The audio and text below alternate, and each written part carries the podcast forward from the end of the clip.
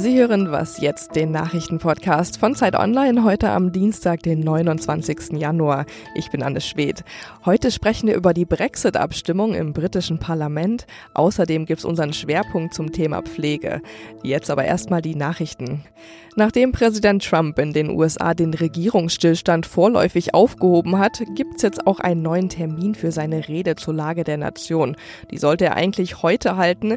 Die Vorsitzende des Repräsentantenhauses, die Demokratin Nancy Pelosi, hatte ihm das aber verboten, solange der Shutdown andauert. Der neue Termin ist dafür jetzt nächste Woche am 5. Februar. In London findet heute eine weitere große Brexit-Debatte statt. Am frühen Nachmittag spricht erst Premierministerin Theresa May und danach debattieren die Abgeordneten über verschiedene Änderungsvorschläge zum Brexit-Vertrag. Diese Vorschläge konnten die Mitglieder des Parlaments im Vorhinein einbringen. Nach der Debatte entscheidet dann Parlamentssprecher John Burko darüber, über welche Anträge am Abend dann tatsächlich entschieden wird. Die Abstimmung selbst beginnt um 20 Uhr deutscher Zeit. Und über was da genau abgestimmt wird, das gibt's jetzt mit Simon Gaul. Redaktionsschluss für diesen Podcast ist 5 Uhr.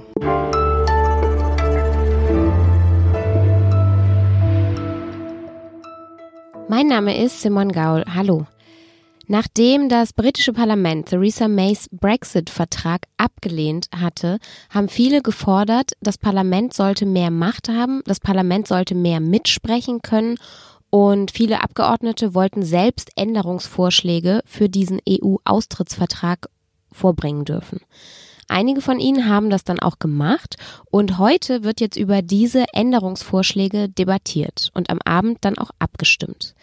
Da ich selbst in diesem britischen Chaos ein bisschen jetzt den Überblick verloren habe, ist jetzt bei mir hier im Studio Vanessa Wu, meine Kollegin aus dem Politik- und Gesellschaftsressort, und sie hat den Brexit in den vergangenen Wochen ein bisschen intensiver verfolgt. Hallo Vanessa. Hallo. Über was stimmt denn das britische Parlament jetzt heute Abend wirklich konkret ab? Heute geht es vor allem um Änderungsanträge an dem Deal, den Theresa May bereits mit der EU ausgehandelt hatte.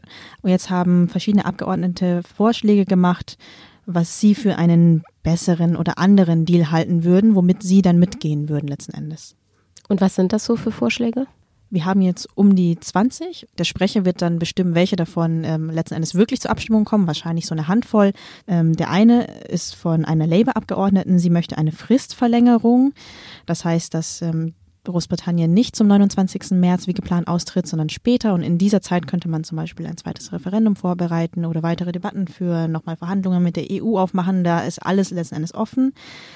Einige Labour-Abgeordnete fordern auch, dass, der, dass das No-Deal-Szenario ausgeschlossen wird, also dass Großbritannien auf gar keinen Fall ohne irgendein Abkommen austreten wird.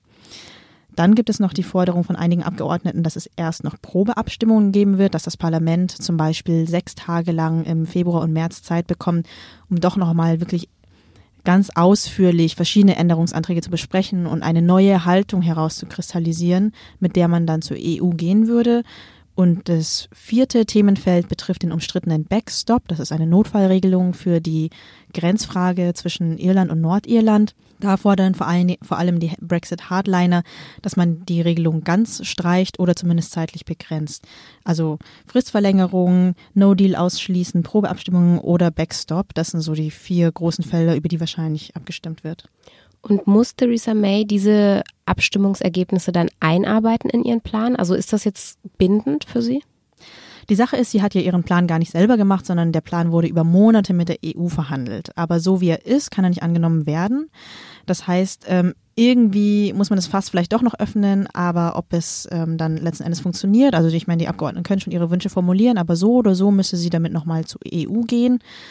Und dann würden wir sehen, wie es weitergeht. Aber was eher nicht möglich ist, ist, dass sie einfach sagt, ich ignoriere jetzt das, was ähm, abgestimmt wurde im Parlament, weil dann ähm, wären wir in der gleichen Situation wie vorher.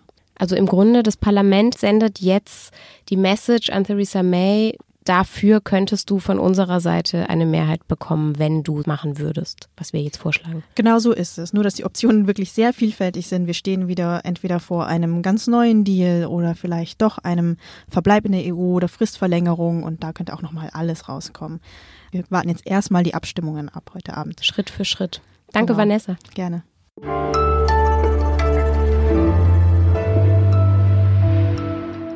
Und sonst so? Frankreichs Gelbwesten, die Gilets jaunes, die kennt man ja inzwischen. Zur Europawahl wollen sie jetzt sogar mit eigenen Kandidaten offiziell antreten. Neu ist jetzt aber in Frankreich eine weitere Gruppe mit textilem Erkennungsmerkmal, nämlich die Rotschals, die Foulard Rouge. Und immerhin 10.500 Menschen, die sich diesen Foulard Rouge zugehörig fühlen, sind am Sonntag in Paris auf die Straße gegangen. Sie haben gegen die Gelbwesten protestiert, sie sind gegen die Gewalt in den letzten Monaten und viele von ihnen unterstützen auch den Präsidenten Emmanuel Macron und seine Regierung. Ob sie wie die Gelbwesten nun regelmäßig demonstrieren wollen, das entscheiden die Rotschals diese Woche. Ich frage mich, wer kommt denn dann als nächstes? Vielleicht noch die Grünhosen oder die Buntsocken?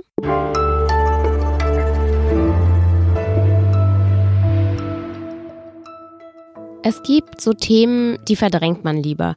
Und dass die eigenen Eltern mal pflegebedürftig werden, das gehört, zumindest bis zu einem gewissen Alter, sicher da dazu.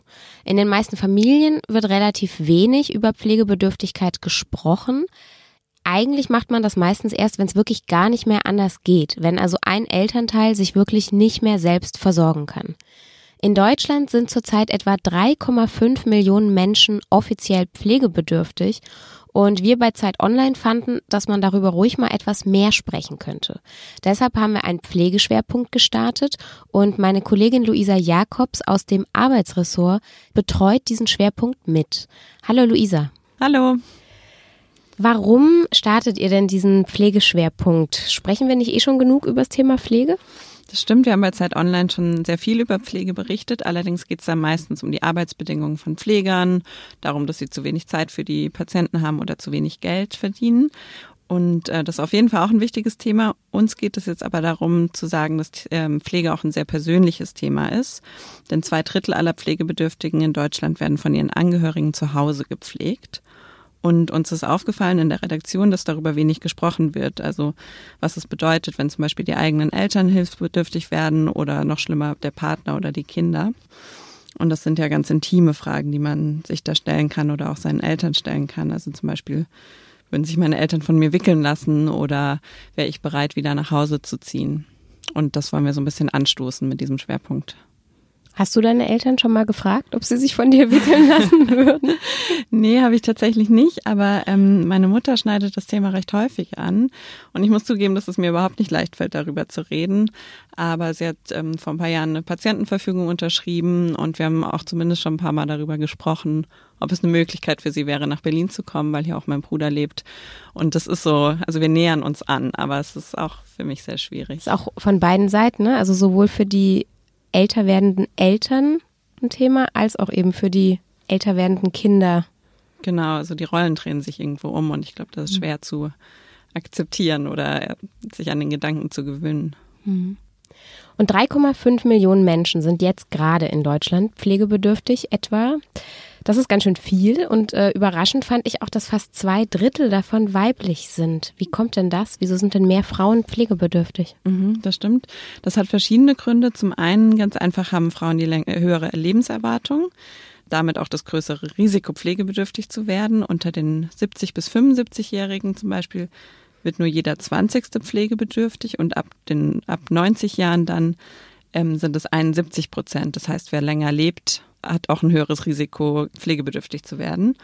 Und zum anderen leben viele Frauen im Alter alleine. Also eine Studie ähm, vom Statistischen Bundesamt hat ergeben, dass Männer häufig mit Frauen leben, die etwas jünger sind und die werden dann von denen versorgt und gelten deshalb noch nicht unbedingt als Pflegefall. Und die Frauen äh, wiederum, die dann länger leben, müssen dann gepflegt werden. Das heißt, sie pflegen, könnte man so mhm. sagen, erst ihre Männer und müssen dann eben, sie werden dann selbst pflegebedürftig. Danke, Luisa. Gerne. Und auf Zeit Online finden Sie in den kommenden Tagen weitere Beiträge zu unserem Schwerpunkt Sprechen wir über Pflege. Das war was jetzt für heute. Wie immer freuen wir uns über Lob oder Kritik an wasjetzt@zeit.de. Und wenn Sie wollen, dann hören wir uns morgen schon wieder. Tschüss.